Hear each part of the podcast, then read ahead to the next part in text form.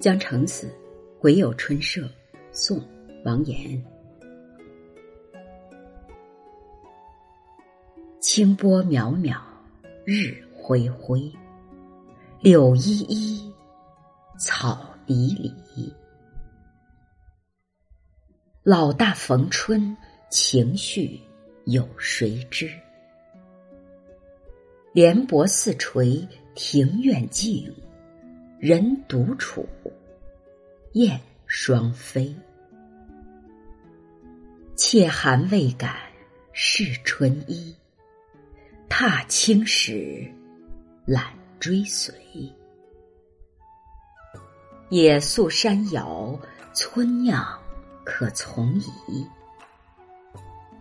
不向花边盼一醉，花不语，笑人痴。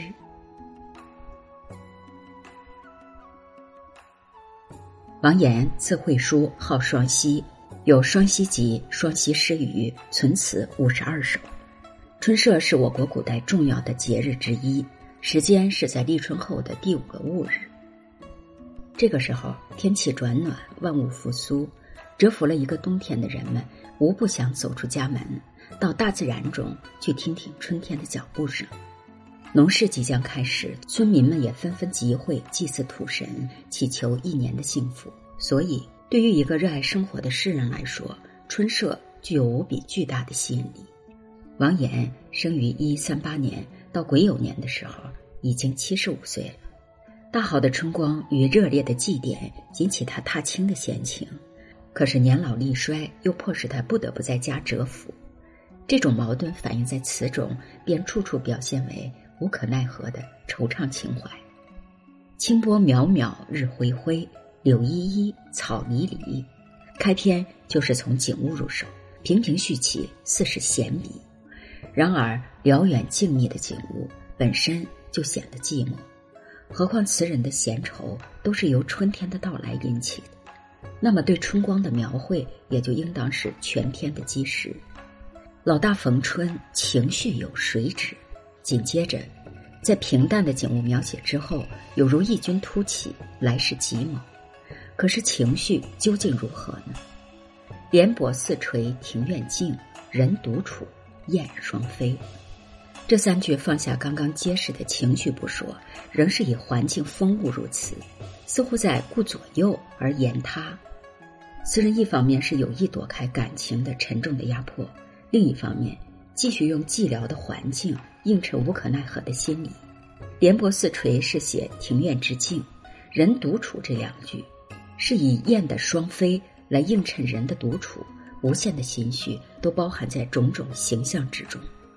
这种写法不仅用读者的启发代替作者的絮絮陈言，容易收到言有尽而意无穷的效果，而且笔法一张一弛，在跌宕变化之中也显示出深厚的艺术功力。下半阙呢是词人感情的正面的抒发，根据内容可以分作三个层次。妾寒未敢是春衣，是写妾寒；踏青时懒追随，野宿山摇村酿可从移，写勉励踏青，但又懒于追随，唯有借助野宿山摇与村酿了遣情绪而已。不向花边盼一醉，花不语，笑人痴，是写畅饮，判却一罪，这正是以上诸般情绪的结果。从因果关系上来说。切寒既是老大逢春情绪的根源，所以也就是下半阙的症结所在。连春衣都不敢试穿的人，自然不敢追随踏青；但是人逢春社又不甘寂寞，所以也就产生了花边判一罪的决定。下半阙所写三层，在处理上一层比一层深，一层比一层更令人伤怀。这首词书写老大伤春的怅惘的情怀。微婉缠绵，颇具妩媚之美。江城子，癸酉春社，宋，王延。清波渺渺，日恢恢。柳依依，草离离。